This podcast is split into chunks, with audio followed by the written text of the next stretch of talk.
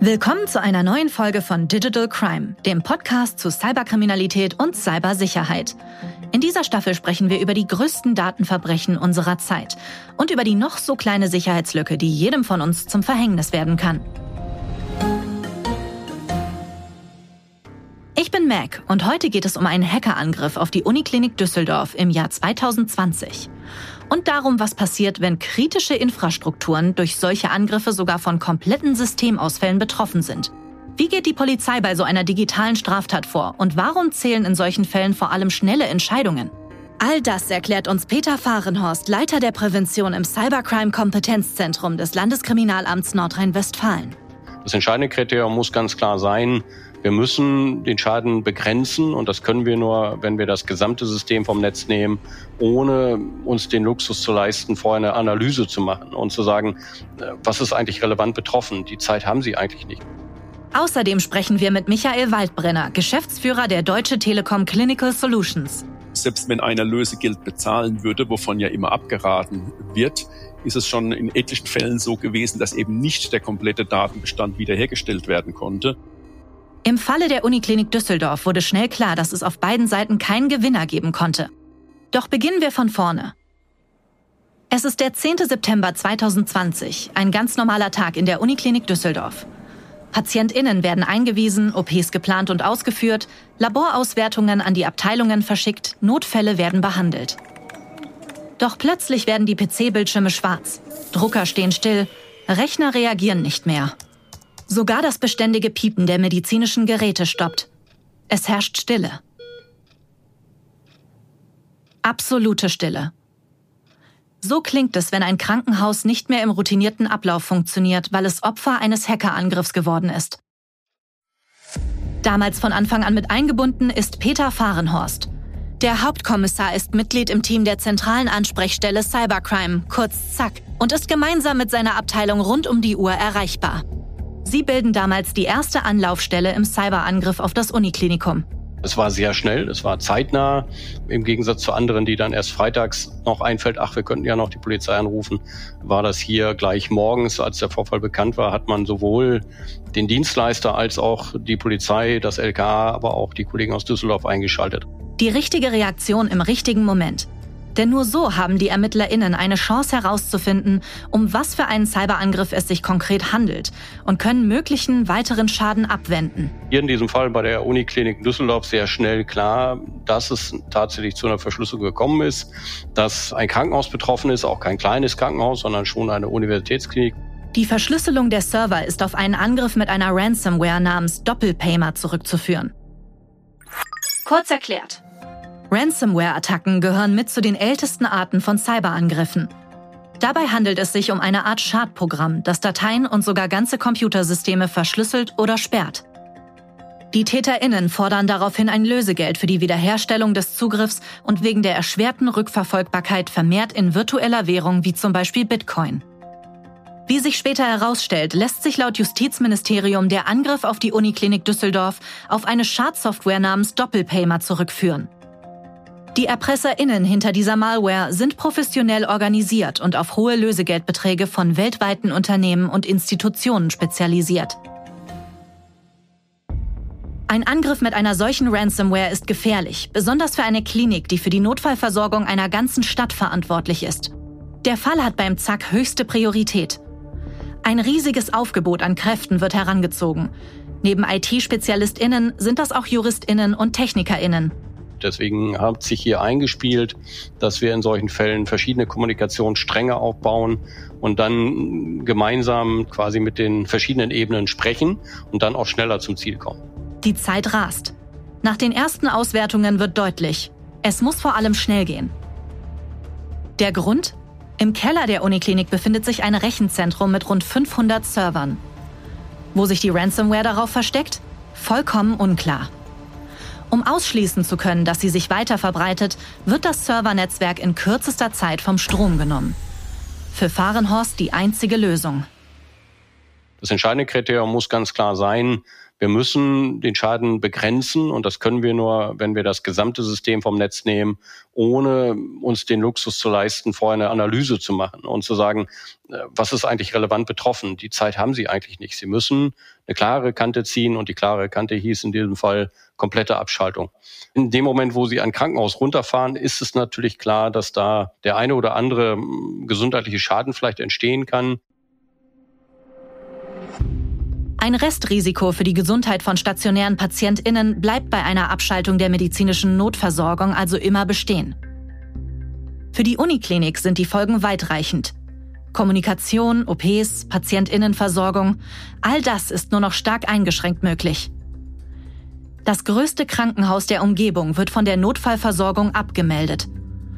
Notfälle werden nun in umliegende Krankenhäuser verlagert. Hier zeigt sich, dass die Digitalisierung auch mögliche Einfallstore für Kriminelle bieten kann. Deshalb auf weitere digitale Entwicklungen zu verzichten, sei aber der falsche Ansatz, sagt Michael Waldbrenner, Geschäftsführer der Deutsche Telekom Clinical Solutions. Er und sein Team stellen Kliniken Technik zur Verfügung, die den aktuellen Herausforderungen der Branche gewachsen ist. Er weiß, dass die Digitalisierung am Gesundheitswesen nicht vorbeigehen kann. Daher hilft er, Risiken zu minimieren. Es ist heute eigentlich auch da, nicht mehr zeitgemäß irgendwas während der Visite mit den Ärzten auf irgendeinen Blog zu krackeln und es nachher am PC dann nochmal abzutippen. Da ist die Gefahrenquelle viel zu groß, es ist doppelte Arbeit. Dann steht mir auch das System zur Auskunft gar nicht zur Verfügung am Patientenbett. Und genauso werden wir es im Klinikbereich immer mehr sehen, dass die IT eben den Menschen dient, den Arzt und die Pflegekräfte unterstützt und letztendlich zum Wohle des Patienten zu einer schnelleren Gesundung, einer besseren Heilung und einer höheren Lebensqualität beitragen wird. Und weil der Mensch von diesen digitalen Strukturen mittlerweile auch medizinisch abhängig ist, ist es umso wichtiger, die IT-Systeme richtig zu schützen. Dieser Meinung ist auch die Politik. 2021 wurde das IT-Sicherheitsgesetz erweitert, so dass nun auch die IT kritischer Infrastrukturen besser geschützt ist. Kurz erklärt.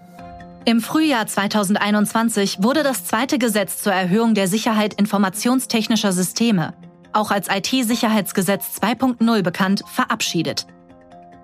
Unter diesem Gesetz werden die Betreiberinnen kritischer Infrastrukturen, auch Kritis genannt, stärker in die Pflicht genommen. Sie müssen zukünftig ihre Systeme durch eine permanente Angriffs- und Anomalieerkennung schützen und sind unter anderem auch dazu verpflichtet, Störfälle beim Staat zu melden. Das sind nicht nur Krankenhäuser, das sind auch Wasserwerke, das ist auch Energieversorgung, das sind auch Lebensmittelversorgung. Also die Branchen und die Einrichtungen, die unser System, unser Staat quasi am Leben halten und uns mit den Grundelementen versorgen, sind da gelistet und die müssen bestimmte Auflagen erfüllen. Die werden auch kontrolliert. Der Klinikenexperte erklärt die Relevanz dieser Entwicklung und welche Maßnahmen die Unternehmen selbst dazu beitragen können. Ich vergleiche das immer gern mit einem Haus. Ich kann natürlich ein Haus, in dem ich gar keine Türe einbaue, gegen Einbruch optimal sichern. In dem Moment, wo ich einen Zugang habe, kann natürlich potenziell ein Hacker oder ein Einbrecher genauso diesen Zugang nutzen. Und genau diesen Spagat, darum geht es. Trotz dieser Vorkehrungen stellt sich die Frage, ob wir uns zukünftig vermehrt auf solche Vorfälle einstellen müssen. Michael Waldbrenner beruhigt. Seiner Meinung nach sind Krankenhäuser eher Beifang als das Hauptziel solcher Angriffe. Ich glaube, sie sind nicht im Fadenkreuz, sondern ich glaube, dass die klassischen Hackerangriffe ja so aussehen, die erbeuten oder erkaufen sich einen Datenbestand mit E-Mail-Adressen, ich sage jetzt mal eine Million E-Mail-Adressen, dann werden die halt eben attackiert, entweder als Payload einen Anhang, eine ausführbare Datei, die man eben dann ausführt, oder ein Link und der lädt dann entsprechende Schadsoftware nach und wohin die da gehen, die gucken sich ja nicht die eine Million E-Mail-Adressen an, sondern die schicken das sozusagen mit der Gießkanne raus. Und wenn halt in einer Klinik jemand auf so einen Anhang klickt, den ausführt, die entsprechenden Rechte hat und es dann zu so einem Verschlüsselungsfall kommt, dann meldet dieses System ja auch an den Hacker zurück, hurra, ich war erfolgreich. Genau wie im Fall der Uniklinik. Um sie von der Ransomware zu befreien, machen sich die IT-Spezialistinnen sofort an die Arbeit. Dabei stellt sich heraus, dass 23 Server zum Teil oder auch voll verschlüsselt sind. Durch die rechtzeitige Reaktion, das Krankenhaus vom Netz zu nehmen, können die restlichen 95 Prozent der Server sichergestellt werden. Während der Ermittlungen stößt die Einheit um Peter Fahrenhorst auf eine Botschaft im Schadcode, die von den TäterInnen hinterlassen wurde. Im Text stand dann, liebe Heinrich-Heine-Universität, äh, wir haben euch verschlüsselt. Ihr könnt den Datensatz freikaufen, indem ihr Betrag X in Bitcoin zahlt. Und da war eigentlich relativ schnell klar, Heinrich-Heine-Universität, ja, ist aber die Universität, ist nicht das Uniklinikum. Weder Ermittelnde noch Betroffene wollen dieser Forderung nachgehen. Eine Option, eine Zahlung zu leisten, kann es natürlich geben. Wobei wir auch mittlerweile alle anderen, die in diesem Bereich arbeiten, empfehlen, auf gar keinen Fall zu zahlen, weil das sollte das letzte Mittel sein. Wenn Sie vor dem Ruin stehen, weil Ihr System weg ist und Sie die Daten nicht wiederherstellen können, dann kann eine Zahlung Ultima Ratio sein. Aber Ganz ehrlich, kann denn Zahlung wirklich das Hilfsmittel sein? Sie unterstützen damit Kriminelle, die merken, ah, ich verdiene Geld damit, ich mache weiter. Ist der eine Aspekt. Zum anderen wissen wir auch aus Fällen, wo trotz Zahlung gar kein Schlüssel geliefert wurde, weil sie nicht an den Ehrenkodex eines Hackers appellieren können. Deshalb klärt Fahrenhorst die Kriminellen darüber auf, dass sie ihr Ziel verfehlt haben. Die Kommunikation erfolgt über einen verschlüsselten Chatbot. Nachdem das im System soweit klar war, sorry Jungs, ihr habt euch vertan, dann äh, kam auch der Schlüssel, ein digitaler Schlüssel, der wieder in der Lage war, die Daten herzustellen. In diesem Fall waren die HackerInnen glücklicherweise einsichtig. So glimpflich geht es aber nicht immer aus. In anderen Fällen, wo Krankenhäuser betroffen wurden, haben wir auch ganz klar vor den Hackern signalisiert bekommen, das ist mir egal. Wir wollen das Geld haben, ob es ein Krankenhaus ist oder ein Unternehmen ist, spielt für uns keine Rolle. Die Systeme in Düsseldorf sind mittlerweile von der Ransomware befreit. Die Befürchtung, dass Daten unwiederbringlich zerstört oder abgefischt wurden, war unbegründet. Doch nun gehen die IT-SpezialistInnen der Ursache auf den Grund und stellen überrascht fest, die Hacker waren schon im Oktober 2019 im System, kannten also die Schwachstelle schon vor uns und haben sie ausgenutzt und quasi ihren Schadcode schon implementiert im System. Und dann hatten sie ein Jahr Zeit, auf den richtigen Moment zu warten und auf den Auslöser zu drücken. Die kriminelle Gruppierung hat sich über eine Schwachstelle in der VPN-Software der Firma Citrix in die Server gehackt. Das Unternehmen entdeckte die Schwachstelle Anfang 2020 und hat diese mit einem Update behoben. Dieser Vorkehrung ging auch die Uniklinik nach. Leider zu spät. Nicht nur für die Klinik, bei der sich Doppelpaymer monatelang auf den Servern versteckt hat, sondern auch für zahlreiche weitere Unternehmen. Ein Jahr auf den richtigen Moment gewartet und dann doch bei der falschen IP-Adresse gelandet. Auch wenn die Cyberkriminellen erfolglos waren, hinterlassen sie trotzdem einen beträchtlichen Schaden. So muss die Klinik insgesamt 13 Tage von der medizinischen Notfallversorgung abgemeldet bleiben. Es kommt die Frage auf, wie sich die Klinik besser hätte schützen können. Gewisse kritische Infrastrukturen sind mittlerweile so vernetzt, dass deren Funktionalität nur durch eine gute IT-Sicherheit gewährleistet wird, betont Peter Fahrenhorst. Äh, hätte das Uniklinikum eine Schwachstellenanalyse oder Intrusion Detection System, dann hätte sie eine Anomalie erkannt, dass da etwas ins System eingespielt wird, was eigentlich da gar nicht hingehört. Es hätte zumindest die Chance gegeben, früher die Schwachstelle zu sehen und den Schadcode zu sehen und diese Zeit bis zur Entdeckung zu verkürzen. Er ist sich sicher, dass es weder der erste noch der letzte Angriff dieser Art war. Ich glaube, zu einer digitalen Welt gehören auch Hackerangriffe, weil es natürlich für Kriminelle auch ein ganz einfaches ist. Ohne physisch anzureisen kann ich eine Straftat begehen, egal von welchem Ort ich agiere. Ich muss gar nicht aus Südamerika nach Europa kommen, um hier Kriminalität zu begehen. Genau deshalb ist es essentiell, auf IT-Sicherheit zu setzen. Das erfolgt in der Gesundheitsbranche aus Sicht von Michael Waldbrenner noch zu wenig. Hier schafft das Krankenhaus Zukunftsgesetz Abhilfe. Während der Mittelständler 2019 drei bis vier Prozent seines Umsatzes in die IT steckt, waren es im gleichen Zeitraum nur 1,4 Prozent in den Kliniken. Das heißt, die Kliniken waren da etwas unterversorgt vom IT-Budget her.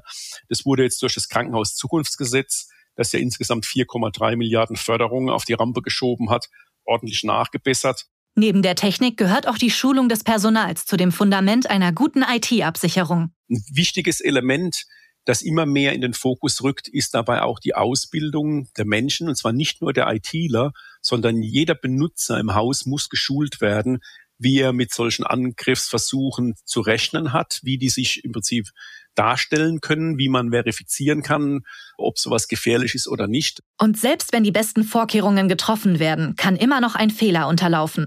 Denn am Ende sind es Menschen, die am PC sitzen und eine große Gefahrenkomponente darstellen.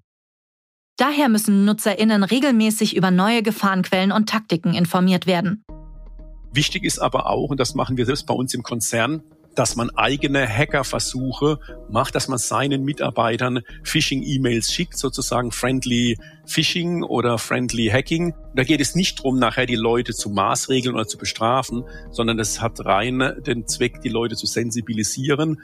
Wir veröffentlichen dann bei uns Statistiken. Da steht dann drin, Achtung, von deinen 150 Mitarbeitern haben ein oder zwei das angeklickt. Dann weiß ich, Mist, selbst wir als IT-Firma sind davor nicht gefeit. Und dann muss man eben nochmal den Leuten ins Gewissen reden und sagen, passt mal auf, so und so. Und da geht es also nicht darum, die Leute zu benennen, der und der war's, sondern es geht darum zu sagen, auch wir hätten jetzt eben Opfer einer solchen Attacke sein können. Und sollte es doch zu einem Hack kommen, ist es wichtig, sich direkt bei der IT-Abteilung zu melden.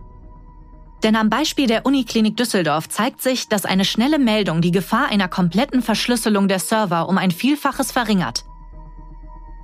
Ihr Umgang mit dem Cyberangriff wird mittlerweile von der ZAK und Peter Fahrenhorst als Best-Practice-Fall angesehen. Sie hatten einen Notfallplan. Sie wussten, wie die Prozesse sind, wenn es passiert ist. Sie haben sich Gedanken gemacht, wen müssen wir informieren. Sie hatten auch entsprechende Kontaktdaten. Also das ist genau das, was wir auch empfehlen. Nicht erst in dem Moment, wo die IT ein Problem hat, sich Gedanken zu machen, was machen wir denn jetzt, sondern schon vorher so ein paar Pläne in der Schublade zu haben. Nicht auf PC, weil im Zweifelsfall funktioniert der ja nicht. Also in die analoge Welt zu übertragen. Das hat die Uniklinik hier alles sauber gemacht. Deswegen waren die Zeitfenster sehr kurz, bis die Prozesse anliefen. Die Notfallstrategie des Uniklinikums verhindert damit einen größeren Schaden und alle Server laufen mittlerweile wieder. So geht der Klinikalltag schon zwei Wochen später wieder seinen gewohnten Lauf.